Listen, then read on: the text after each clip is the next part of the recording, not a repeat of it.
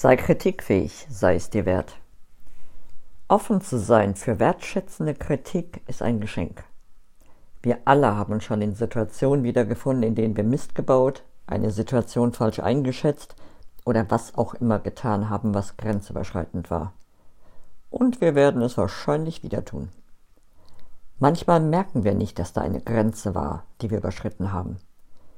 Dann hilft es, wenn jemand zu uns kommt und uns darüber informiert.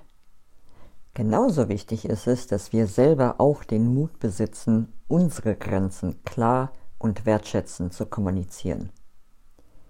Mögen wir alle wieder wertschätzend und klar miteinander kommunizieren. Das wünsche ich uns.